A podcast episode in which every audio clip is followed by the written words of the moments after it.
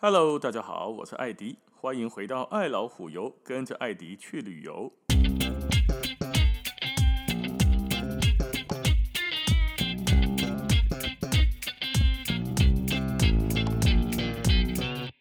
德国，我们绕了一大圈，绕的差不多了。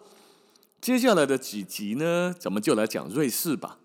瑞士也是一个非常非常多旅游元素的地方，大家都晓得嘛，它就是我们口中的好山好水，可是不会好无聊的地方啊。五郎公以好无聊，我是刚刚还好了，因为真的每天都看到了风景，都很漂亮，那么多的湖光山色，那么多的景观列车，真的是一个很值得去的地方。假设你还没去过瑞士，以后千万不要放过它。瑞士呢，我们就从几个知名城市的老城区哦，以及一些的知名的山峰，例如少女峰啦、铁力士山这些的，以及一些知名的火车，像是黄金列车、冰河列车、伯连纳特快车之类的这种，来跟大家一一的分享。今天的第一个瑞士，咱们就先来讲首都伯恩。伯恩位在瑞士算西半部领土中央的地方，它是仅次于苏黎世啊、日内瓦、巴塞尔跟洛桑的第五大城市，也是伯恩州的首府，是瑞士事实上的首都。它的旧城区呢，在一九八三年也成为了联合国教科文组织的世界遗产。喜安娜陶杜阿宫叫做事实上的首都，而不是够名义上哎哈，真的。瑞士在建立这个联邦制的时候呢，就产生了一个问题：那瑞士是否应该有首都？那假设应该有，应该是哪一座城市呢？这个问题有争论了很久的一段时间之后，终于在一八四八年的十一月二十八号，就是我生日的黑刚了。俺哥不是一八四八年呢，在瑞士的联邦议会上呢，就得出了一个方案，将伯恩。票选哦哦，就好几个城市票选选出来成为瑞士联邦的所在地，但是不称为首都。德文哦，你在边讲可能叫做 Hauptstadt，它不叫做首都，它叫做联邦城市。因此，伯恩只是瑞士实际上的首都，而非法律上的。你那是现在去 Google 很多哈，瑞士的首都是哪里？大多数都会跳出来说，一八四八年的时候，呃，瑞士定定为。伯恩为首都，但事实上，一八四八年只是把它定为实际上的联邦政府所在地，而不是法律上的首都啊。呢，但是这个有那么一点，只是文字上的意义而已啊。它法律上不是首都，但是事实上是首都，是联邦政府的所在地，那不就是首都吗？所以现在大家说它是首都也没有错。那伯恩这个城市的名称由来有很多种说法，但是有一种最知名的解释是伯恩的建成者是一个柴林根家族的公爵，叫这伯赫陶德五世。他在打猎的时候，哈，有一天在这里打猎呢，突然就猎到了一只熊，第一只猎到的动物，第一只。等于刚才别怕鸭子，怕别掉，怕鸟啊，怕别掉，怕上面挖哥弄怕别掉，结果打到一只熊。看起来是小东西，他不爱打，他只爱打大的哦。那他打到这只熊呢，他就用这一只第一只狩猎到的动物来命名为这个城市的名字。所以这个城市呢，伯恩 B E R N 哈，是我们现在看英文写起来，它的德文的发音比较像是 Ben Ben 这样的，而不是 Burn。Ben Bear 的发音有点像英文的 Bear，所以这两个字是有那么一点接近的。那么，在这个伯恩老城区，现在呢，也好多个地方都可以看见刚刚讲的这个公爵伯赫陶德五世跟熊的一些壁画，还有雕像。那么，在这一个城市里面呢，用熊为象征啊，或为这个文章动物的市区里面，可以看中三种熊。哦。哎，这样看到三种，第一种绘画，细格地方看到画出来的熊；还有呢，塑像的雕像，雕像做的熊，以及活的熊。在市区里面，起窟来对河边就有一个公园，叫做熊公园。城市哦，这整个伯恩里面的，最早养熊的记录出现在十六世纪，是伯恩人呢在一五一三年战胜诺瓦拉战役的时候带回来的纪念品。一百多年间，伯恩的熊啊，搬来搬去，搬来搬去啊，老城区的都还起窟来对熊怎么住？人就根本不够大，根本大熊。啊，对，熊的台语叫做熊哈，对，还要住熊，很麻烦呢、所以他搬了好几次，后来终于搬到现在那个河叫阿勒河的河畔的一个熊公园里面。它是二零零九年翻修后增建的结果，观光客就很欢迎啊，因为也好交通方便，落车就搞，坐公车或者游览车落来就搞，而且就在河边，大家散步经过老城区就会到这里，不用特地再跑来哦，方便逛街。方便旅游是一个很大的重点，所以大家来到这边就会看熊啊。这边熊就有几只，还是母女哦，像因来对外记得有几几归家，我都没记得名。但是有一只叫做碧玉啊，就是那个大家闺秀小家碧玉的那个碧玉，嗯，那中文是这样子取的，因为它的德文还是英文发音比较有点像碧用碧玉碧玉可还是碧用这样子发音，所以大家就搞和碧玉，刚好记其他那个名吼，我都没记呀。在这里就会看到三只熊，可是要运气好，你那是来时一天困，还是因在爹爹恭维哈在冲上不出来，你就看不到这三只熊。所以看熊有时候也要看缘分，一次看到一只或看到三只不一定。刚刚说到这个建立伯恩的这一个公爵呢，是柴林根家族的。柴林根家族在这个地方也有一个塑像。是一个喷泉，它是由当地的艺术家叫这布兰德吧，哈，布兰德打造的，由一个全副武装的熊战士跟脚边的一只幼熊组成的，纪念纪念建成者伯赫陶德五世柴林根嘛。整个城市里面呢，也不是只有这一个喷泉雕像，在十六世纪的时候就建造了好多好多个喷泉，城中呢有大概上百个泉水的泉源。设计这个喷泉的目的是什么呢？不是看水舞，那咻咻咻咻咻就喝口啊呢？不是啊呢？那个时候也没这个闲情逸致嘛。这个喷泉哈，不是我们印象中那在喷得很远的那种喷泉，它小小的喷发，小小的流出来，上面呢做了一些装置跟雕像，让这个泉水能够流出，是干嘛的？方便老百姓来接水回去喝，回去用。咔嚓时代的没自来水啊！你要用水就只能够挖井，啊，那一个篮子或者一个那个桶子桶子的这样这样舀这样子提嘛，很麻烦。所以它这个既然有喷泉，有涌泉的特性，也得个这样呢，方便大家取用。在这个伯恩的路上，这条大街老城区的大街上哦，大概一两百公尺你就看到一个，一两百公尺就看到一个，总共你可以看到十多个。所以这里呢，也有一个名称叫做喷泉之城，到处都是喷泉。每一座喷泉的造型呢，差不多都来自于圣经故事啦、当地的传说啦，各有各的象征还有意义，包含了一些，比如说摩西石摩西，摩西摩西十诫呢。摩西的雕像，他手上还拿着一个石板，上面刻着十诫，有熊喷泉，有吹笛手啦，有射击手啊，还有正义女神。正义女神的话，她是眼睛被蒙住，那个寓意就是在提醒人们，这个世界上有很多的事情真相是容易被蒙蔽的，我们一定要再三的查证才可以。哦，还有一个很有名很有名的呢，就是最古老的那个喷泉，一五四六年左右。所建造的木头制的喷泉哦，这个喷泉叫做石铜喷泉。下面叫做石铜喷泉呢，就是假吉那啦。石铜就是吃小孩、吃儿童的那个石铜。这一座喷泉雕像上面的是一个面目很狰狞的男性，人类或恶魔，唔知左手抱着好几个婴儿，右手抓着一只婴儿往嘴巴里面塞，而且嘴巴已经张开，一半已经那有咖喱呀，那个咖喱啊。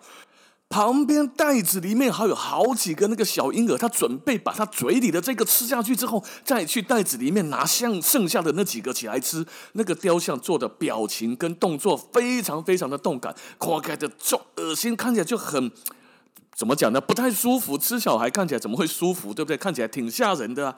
那大家就在推测啊，这到底设计这样子的喷泉背后的原因是什么？后来就有很多的传说跟推测出来。啊，有的跟犹太人有关啊，有的跟希腊神话有关，所以主要的三种说法哦。第一种就是有人认为那个喷泉建造的用意呢，是为了警告当时住在伯恩的犹太人，由于那个吃人魔头上戴的帽子，它的造型跟颜色跟中世纪犹太人被迫穿戴的那个犹太帽很像很像。所以有的说这个就是犹太人在吃小孩，意思叫抹黑犹太人呢、万恶的犹太人，该死的犹太人，那小孩都在吃，王八蛋啊！呢，哦，这是第一种说法，但是不是很多人认同这种说法就是了。这第二种的理论呢是。猜测了哈，猜测是可怕的这个食人魔是在描绘希腊神话里面的克罗诺斯，应该让我共鬼嘛。神话故事当中，众神之王呢，克罗诺斯为了防范自己被孩子推翻王位的这种预言，因为宙斯推翻他啦，所以他就把每一个出生的小孩子通通吃，通通吃，哇，谁几的假几的，谁几的假几的，吃多少啊，生多少他就吃多少。最后是宙斯逃过这一劫，所以宙斯推翻他嘛。这一尊雕像其实就是克罗诺斯在吃小孩啊，这个是第二种说法。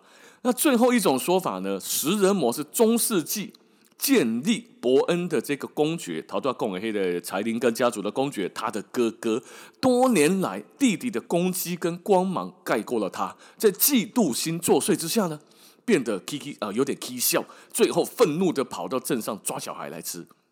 可是这是都市传说了，大家谁也不晓得。那也有一种说法，就是做干单呢，他就只是一个嘉年华形式的角色，来吓唬一些不听话的小孩。那本书好像我们小时候都有听说过一些吓吓吓小孩的方法啊。你要是再不乖，警察要把你抓走；你哪再不乖哦，虎姑婆把你吃掉啊！你哪再不乖哦，懒得给你安装安装，有吗？就吓唬小孩，所以这里呢，看来小孩小孩也不太乖了。这囡仔嘛，无咧瓦赫，小时候应该也很皮，所以弄了一尊雕像在那边。你要是不乖，晚上食人魔就给你抓去把你吃掉。所以这个也有人说，他只是这么一个雕像而已，成功的吓唬了所有的瑞士不乖的儿童。那在伯恩的马路上走着走着，逛着逛着呢，你还会注意到，会看到有一个东西，一个塔楼叫做时钟塔，上面呢好大的一个时钟，以及天文钟，还有旁边一个雕像，像咕咕钟啊，是公黑的旋转玩偶，会整点报时，会在那边跳舞，跑来跑去的那种。那个时钟塔呢，走在路上，你就会自然而然看到它。这也是很多人来这里呢会照相打卡的景点。这个时钟塔以前呢是瑞士首都就伯恩啊的一个塔楼，它建于十三世纪的初期，之前有当过监狱啊，当过守卫塔啦，当过钟楼啊，后来还刚当过了那个民众的活动中心啊，游客旅游中心之类的。时钟塔存在大概好几百年嘛，经过好几次的整修，目前是伯恩最知名的象征。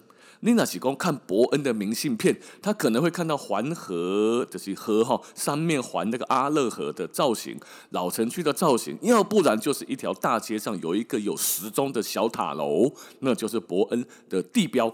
所以很多的明信片看到照片看到的都是它哦，它也是列列为国家的财产，就是瑞士国家财产以及世界遗产项目之一。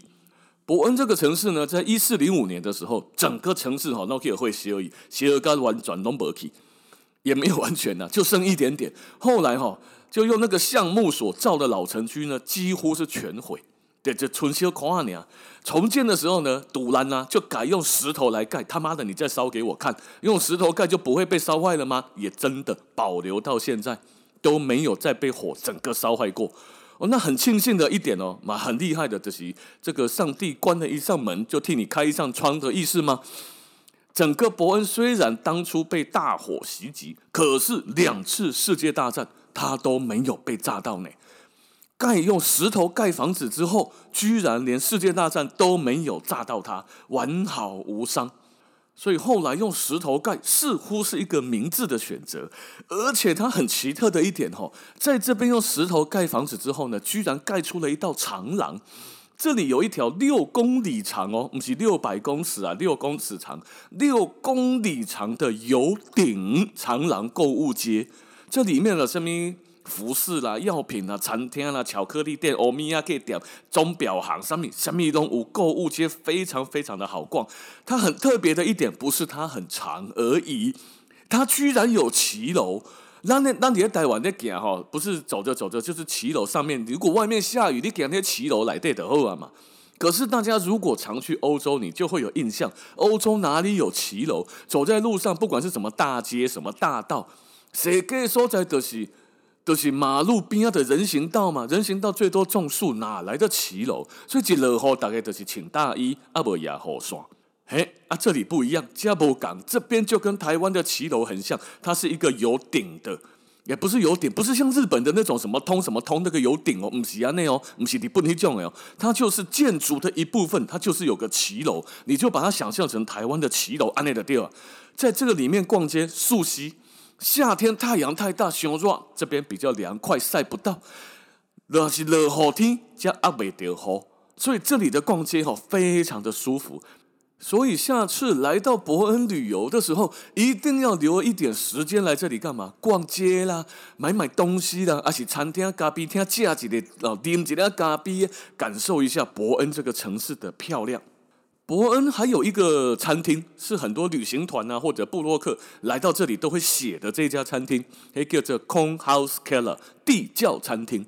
地窖餐厅它的原声。是大概一七一一年到一七一八年之间的一个地下室的谷仓哦，谷窖、地窖的意思。